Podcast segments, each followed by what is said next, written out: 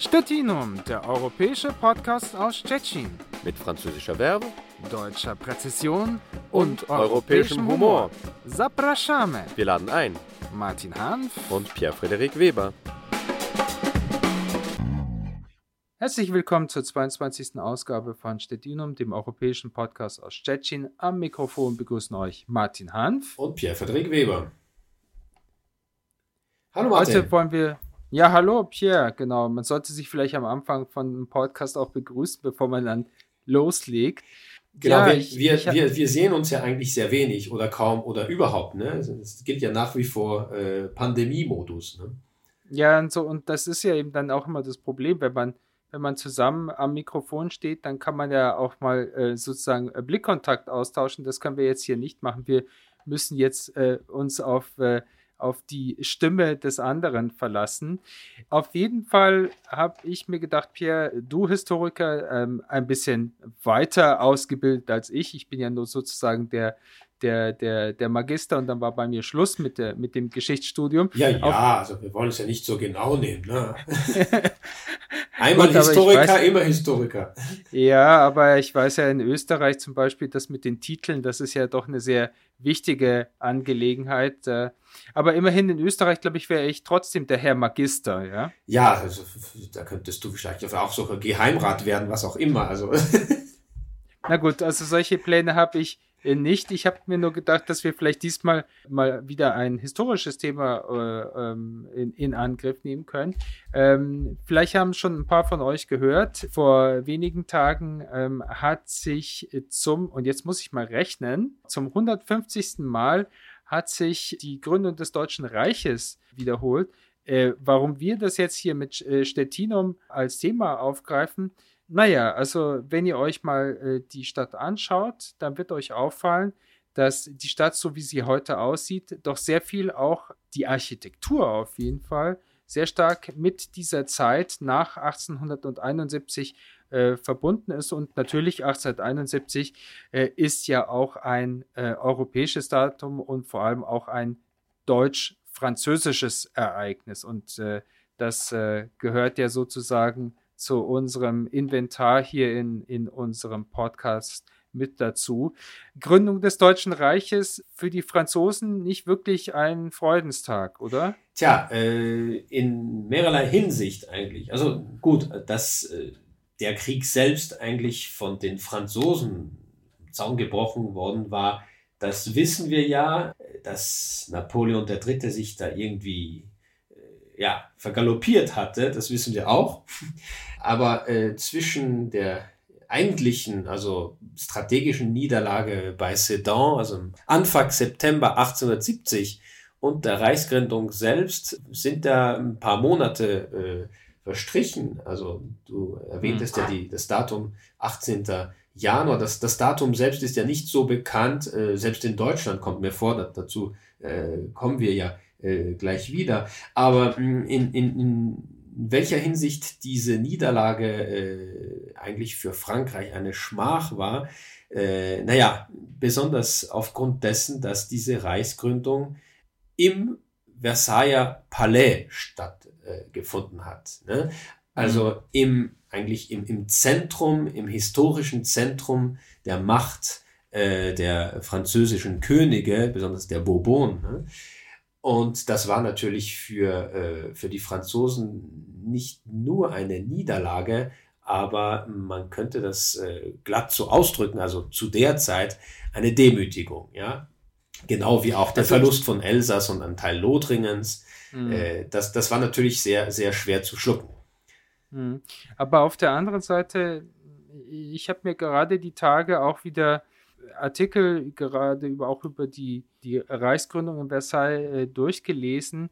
Man, man, man kann das Gefühl ent, äh, haben, äh, da gab es einige Akteure, nicht nur die Franzosen, die mit diesem Akt eigentlich nicht so richtig zufrieden gewesen sind. Also selbst der, der preußische äh, König, ähm, ja, er ist ja dann zum deutschen Kaiser deklariert worden war auch nicht so, wie soll ich sagen, begeistert äh, von, von, der, von dieser Tatsache. Es ist, es ist ja so, dass äh, aufgrund der, der natürlich der, der, der Aktenlage und dem, was uns bekannt ist, dass ja auch äh, nicht selten die, die These vertreten wird, dass natürlich also der, der Hauptarchitekt der Gründung des Deutschen Reichs äh, als, als, als äh, Staat Otto von Bismarck war, also der, der eiserne mhm. Kanzler, mhm. aber dass äh, gewisse Schritte äh, unternommen wurden, von ihm, also natürlich als Entscheidungsträger in diesen Sachen für den König, aber dass er zum Teil auch etwas getrieben wurde von no, nationalistischeren, sagen wir mal, äh, Kreisen, äh, die sich lauter machten in Preußen. Aber ja, an und für sich, das hatte man ja schon vorher bemerkt, äh, im Verhältnis zwischen Preußen und Österreich. Bismarck war ja eigentlich schon, konnte man sagen, eher äh, der alten Tradition, der alten adligen Tradition verbunden, dass man äh, mit, also den, den, Krieg führt, aber mit seinem äh, Gegner eher so wie ein, wie ein Duell. Also, dass man den, den Gegner respektiert und dass ja, wenn dann entschieden wurde, wer gewonnen hat, dass der Gegner nach wie vor doch ein Partner bleibt. Und in dem Falle äh, ist es wichtig, dass man den Gegner nicht demütigt. Ne? Und das, das blieb weg, das fiel weg nach dem Deutsch, also nach dem preußisch-französischen Krieg. Und mhm. also durch diese maximalistischen Forderungen oder dem, äh, oder das, was eben äh, preußischerseits durchgesetzt worden äh, war, also im Verhältnis zu Frankreich, also Abdrängung eines Teils des französischen Territoriums, wie gesagt, Elsass, ein Teil Lothringens, äh, durch die, die, die, Reichsgründung in Versailles, durch die äh, horrende Kriegsreparationen. Das alles war eigentlich äh, ja, viel Treibstoff, um eine Art ja, Vergeltungsdynamik in, in, in, in, in, in Marsch zu setzen, die sich dann auch äh, als solche äh, realisiert hat. Denn Mhm. Vielleicht kennst du ja noch diese Worte äh, eines französischen Politikers, äh, eigentlich italienischer Abstammung, und zwar Leon Gambetta, Gambetta, Gambetta, äh, der äh, ein paar Jahre danach äh, gesagt hat, also apropos Elsass-Lothringen, ja, und zwar da kam dieser Spruch, n'en parlez jamais, y pensez toujours, also nie darüber sprechen, immer, daran, immer äh, sich daran erinnern. Ja, also naja. das, das ist eben also, der, das, das Problem, ja, so, sozusagen. Also es mh. hat eine, eine Art äh, Vergeltungsdynamik, wie ich schon sagte, äh, initiiert.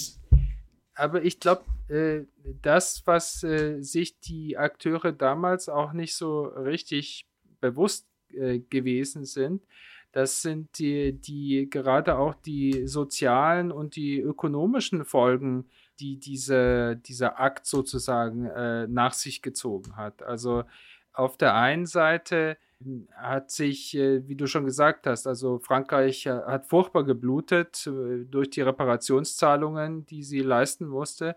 Das hat natürlich wiederum eine, sag ich mal, wirtschaftliche Entwicklung in Deutschland äh, ermöglicht, die bis äh, dato so äh, als gesamtdeutsches Reich eben auch nicht möglich gewesen ist. Man, man, man darf ja nicht vergessen, dass Deutschland im Prinzip ein, ein Flickenteppich davor gewesen ist, der natürlich durch Preußen dominiert wurde, das schon, ja.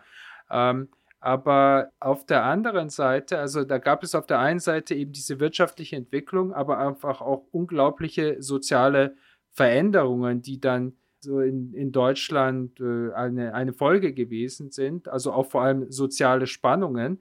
Und das, was du gesagt hast, also ich meine, im Prinzip, äh, diese, da war auf der einen Seite in Deutschland der Adel, der, der immer noch die Politik dominiert hat, aber auf der anderen Seite eben dieses Bürgertum, das immer mehr aufgestrebt ist, also die vielen verschiedenen Firmengründungen, die man zum Beispiel in Deutschland gesehen hat, und natürlich die Arbeiter, Schicht, die auch immer stärker sich äh, emanzipiert hat, die immer stärker ihre Forderungen gestellt hat. Und ich glaube, das war so eine explosive Mischung, die sich natürlich auch Bismarck äh, zu dem Zeitpunkt, dass sie, das Reich gegründet worden ist, eigentlich überhaupt nicht so vorstellen konnte. Genau. Aber man sollte ja sagen, also äh, das ist ja natürlich äh, nicht unbedingt in direkter Abfolge miteinander äh, verbunden, aber es war ja eigentlich nicht das erste Mal in der, in der europäischen Geschichte, wo Frankreich, äh, naja, natürlich nicht absichtlich, aber äh, durch seine Entscheidungen beziehungsweise auch Fehlentscheidungen hatte dazu beitragen können, dass äh, Preußen äh, stärker wurde. Und zwar, äh, vielleicht kannst du dich ja daran erinnern, dass es Ende des 17. Jahrhunderts äh, diese, diese radikale Entscheidung vom Sonnenkönig gegeben hatte, der gemeint hatte, dass der reformierte Glaube in Frankreich nichts zu suchen hätte und dass es nur Platz für Katholiken gäbe. Und äh, das hatte äh, zur Folge, dass es eine große Emigrationswelle französischer Protestanten in protestantische Länder in Europa gegeben hatte. Und viele davon trafen auch nach Preußen und haben dazu beigetragen, dass Preußen erstmals ja, aus diesem, äh, aus diesem ja, Sandkasten, jetzt wortwörtlich, was jetzt die Geografie angeht, äh, zu einem äh, doch äh, äh, wirtschaftlich äh, ja, besser situierten Staat, äh, zumindest regional in diesem Bereich, in dieser, in dieser europäischen Makroregion äh, erstarkte. Und, und ja, dann kam, wie gesagt, also was du erwähnt hast, also dieser, dieser, dieser, man kann ja schon sagen, dieser Geldsegen und Geldregen durch die äh, französischen Reparationen äh, nach 71. Diese Reparationen haben ja in der Tat äh, ein sehr, sehr, eine sehr, sehr wichtige Rolle in dieser Gründerzeit äh, gespielt. Also man braucht sich nur äh, preußische, deutsche Städte äh, anzusehen, die Architektur, die Stadtplanung in, in diesem äh, letzten äh, Viertel des 19. Jahrhunderts, um zu verstehen, dass das natürlich sehr äh, große Bedeutung hatte. Also nur äh, zu, zur Erinnerung, äh, es war den äh, also den, es war Preußen, es war insbesondere Bismarck, gelungen, äh, seine Forderung durchzusetzen, äh, die Frankfurter Frieden dann im Mai 1871 äh, äh, bestätigt wurde, und zwar, dass äh, Frankreich insgesamt 5 Milliarden Franc an, an Preußen zurückzahlen sollte. Also muss sich vorstellen, ich habe mir, äh, ich habe mir das dann äh, nicht selbst äh, natürlich umgerechnet, aber man findet da Vergleiche, weil natürlich Franc, Taler und so weiter, das ist ja ein bisschen mhm. abstrakt heutzutage, aber äh, das waren äh, mehr als 1400 Tonnen Feingold. Ne? Mhm. Das hat natürlich seinen Wert. Ne? Und, und wie war das eigentlich? Mein äh wie lange hat eigentlich Frankreich gebraucht, um sich sozusagen von diesem, von diesem Schock, äh, von dieser Na Niederlage zu, zu erholen? Ist das ein Prozess, der sehr lange angedauert hat? Also, oder? ja, zurückgezahlt wurde es sehr schnell. Ich glaube, drei, drei oder vier Jahre. Also äh, ziemlich schnell, konnte man sagen. Es war auch ein, ein, eine, eine wichtige, ein wichtiges Anliegen französischerseits, um die, die, die preußisch-deutsche äh, äh Besatzung äh, Macht auch äh, loszuwerden. Also es waren mhm. äh, Teile Frankreichs auch besetzt, ja, äh, ein paar Jahre. Aber äh, es war äh, natürlich äh, ein Anliegen der, der, der, jungen republikanischen Institution. Also es hat sich dann die, die, die dritte Republik, die dritte französische Republik, ist sozusagen aus dieser Niederlage hervorgetreten und damit war auch das, das letzte königlich-kaiserliche Kapitel in der französischen Geschichte vorbei, also mit Napoleon III.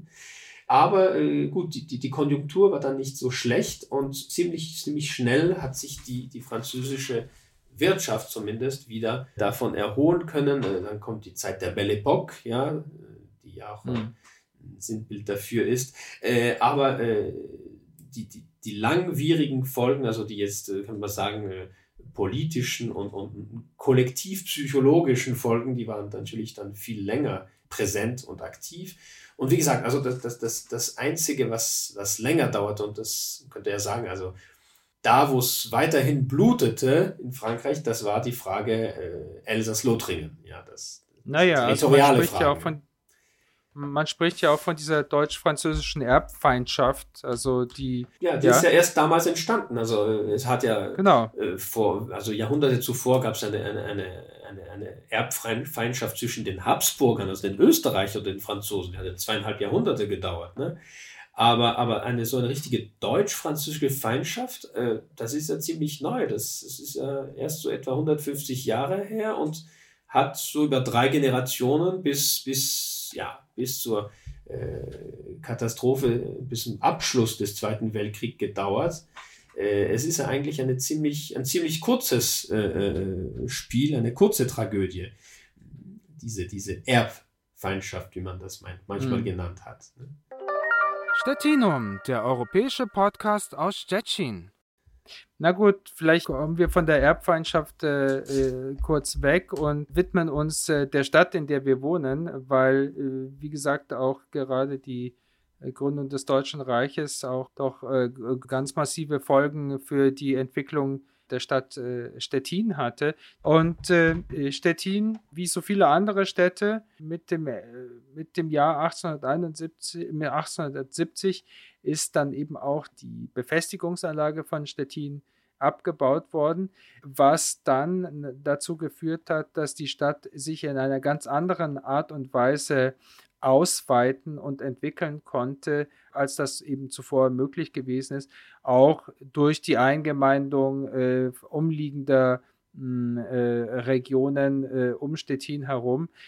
Also mit anderen Worten, die Stadt konnte sich auf der einen Seite als Stadt weiterentwickeln, also auch da, wenn es um die ganze Infrastruktur geht, aber sie hat sich auch äh, wirtschaftlich sehr stark entwickelt. Ja, das stimmt. Und das, was wir eben in, in sozusagen auf, auf, auf der Makroebene erwähnt haben, also auf der europäischen Ebene, Deutschland, Frankreich oder Preußen, Frankreich und so weiter, also äh, das, das hatte ja auch seinen, seinen Niederschlag, also einen positiven Niederschlag für, für die Stadt, äh, also damals Stettin, ja, aber äh, mhm. das, das sehen wir ja heute noch. Also die, die, die prächtigste Bausubstanz, die man in Stettin, in Stettin zu sehen bekommt, äh, abgesehen davon, dass ein Teil davon äh, ja, renovierungsbedürftig äh, sein mag, das, das stimmt schon, aber äh, die, die, die schönsten äh, Alleen, Gebäude, die, die man jetzt in Stettin bewundern kann und die äh, der Stadt auch diesen ganz besonderen Flair verleihen, die entstanden eben im Nachhinein, also in dieser Gründerzeit oder auch später um die Jahrhundertwende, aber das war äh, unter anderem auch möglich durch diesen im vorhin erwähnten Geldregen äh, aus Frankreich. Das ist ja sehr interessant. Also, äh, dass man äh, sozusagen eine, eine, eine französisch-deutsch-polnische oder eine deutsch-französisch-polnische Architektur hier äh, betrachten kann. Warum französisch? Weil selbst wenn das von Preußen beziehungsweise dann im Deutschen Reich, also äh, von Deutschland natürlich, äh, errichtet wurde, ob jetzt Villen oder, oder, oder die, die, die, die Struktur der, der, der Stadtplanung, die, die großen Straßen, Alleen und so weiter. Ein Modell, also abgesehen von London, äh, war ja auch Paris. Ja, und es gibt ja auch diese mhm. moderne Sage, die du natürlich kennst als als wie soll ich sagen ja schon als alteingesessener Stettiner, wenn auch Imi. Äh, und mhm. zwar, äh, wenn es um den Platz Grunwaldzki geht, den ja äh, jeder Stettiner oder Stettin-Liebhaber kennt, also bis 45 Kaiser Wilhelm Platz, Grunwaldzki, ist ja so sternenförmig, also erinnert eben ein bisschen an diesen, äh, ja, diesen Pariser Platz, wo der Triumphbogen steht, ja, eben ohne Triumphbogen. Und, und viele Stettiner erzählen gern, dass das eben äh, inspiriert wurde von Paris. Dann kommt auch hin und wieder eine Erzählung, dass, dass der Architekt, dass das so der das so konzipiert hat, ein Schüler vom, von Baron Haussmann gewesen sei. Das ist natürlich ein Teil der modernen Sage. Aber was stimmt, was stimmt, ist natürlich, dass äh, die Pläne, die eher auf äh, das Londoner Modell mh, geschneidert worden waren, dann äh, angepasst wurden eher nach dem Pariser Modell. Also so ein leichtes Pariser Flair schwingt da schon mit, das stimmt schon, besonders was so äh, Straßen Trakt geht, äh, angeht und, und diese, diese Perspektiven, die man äh, aus, aus, aus, natürlich aus, aus Vogelperspektive noch besser sieht, aber wenn man schon auch spaziert, äh, mich hatte das als, als Besucher, als Tourist, das erste Mal, wo ich in Stettin war, vor Jahren, hatte mir das natürlich äh, stark imponiert, aber äh, abgesehen davon, dass man sich ein bisschen wie in Berlin fühlte, äh, fühlte man sich schon ein bisschen wie in Paris. Ja, siehst du, und ich habe, äh, der erste Eindruck, den ich hatte, als ich hier nach Stettin kam, das war Ja, genau. So, so, so sah der, der Prenzlauer Berg noch äh, vor, vor zehn Jahren aus. Das war Anfang der 2000er Jahren, als noch sehr viel, sag ich mal, von, von den Altbauten äh, noch in einem ziemlich bemitleidenswerten Zustand ist. Das hat sich mittlerweile auch schon ziemlich gewandelt. Jetzt sollte man aber vielleicht auch noch erwähnen, es gibt natürlich auch noch andere Beispiele, also wie zum Beispiel die, die Villa Lenz, äh, die sich hier an der jetzigen äh, Wojska Polskiego äh, Alea Wojska Polskiego befindet, also von einem äh, industriellen August Lenz äh, in Auftrag gegeben worden ist. Prächtig ähm, renoviert jetzt vor kurzem, ne? Prächtig renoviert, ja, es ist, glaube ich, noch immer, äh, noch ist der sozusagen nicht ganz klar, wie, wie sie bewirtschaftet äh, werden soll. Das, äh, das ist schon eine Frage, die sich ziemlich lange bei diesem wunderbaren Gebäude stellt. Also die Stadt, glaube ich, äh, tüftelt er immer noch sozusagen an einem äh, Konzept ähm, herum. Aber das bekannteste Beispiel ist natürlich die, ähm, die äh, Hakenterrasse, die von dem Architekten Wilhelm Meyer-Schwartau, also zwischen den Jahren 1900 bis 1914 ähm, äh, gebaut worden ist.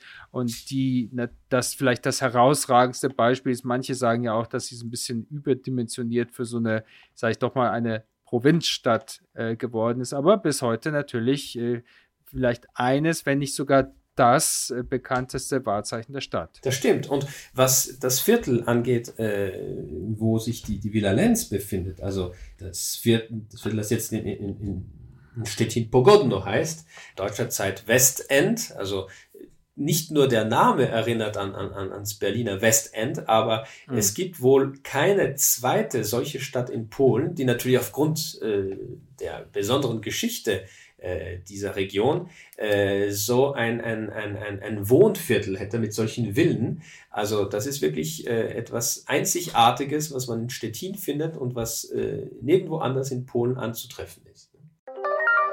Stettinum, der europäische Podcast aus Stettin. Das war die 22. Ausgabe von Stettinum, dem europäischen Podcast aus Stettin. Am Mikrofon verabschieden sich Martin Hanf und Pierre-Frederik Weber. Bis bald. Mach's gut. Tschüss. Tschüss. Stettinum, der europäische Podcast aus Stettin. Mit französischer Verbe, deutscher Präzision und, und europäischem Humor. Zapraszamy. Wir laden ein. Martin Hanf und Pierre-Frederik Weber.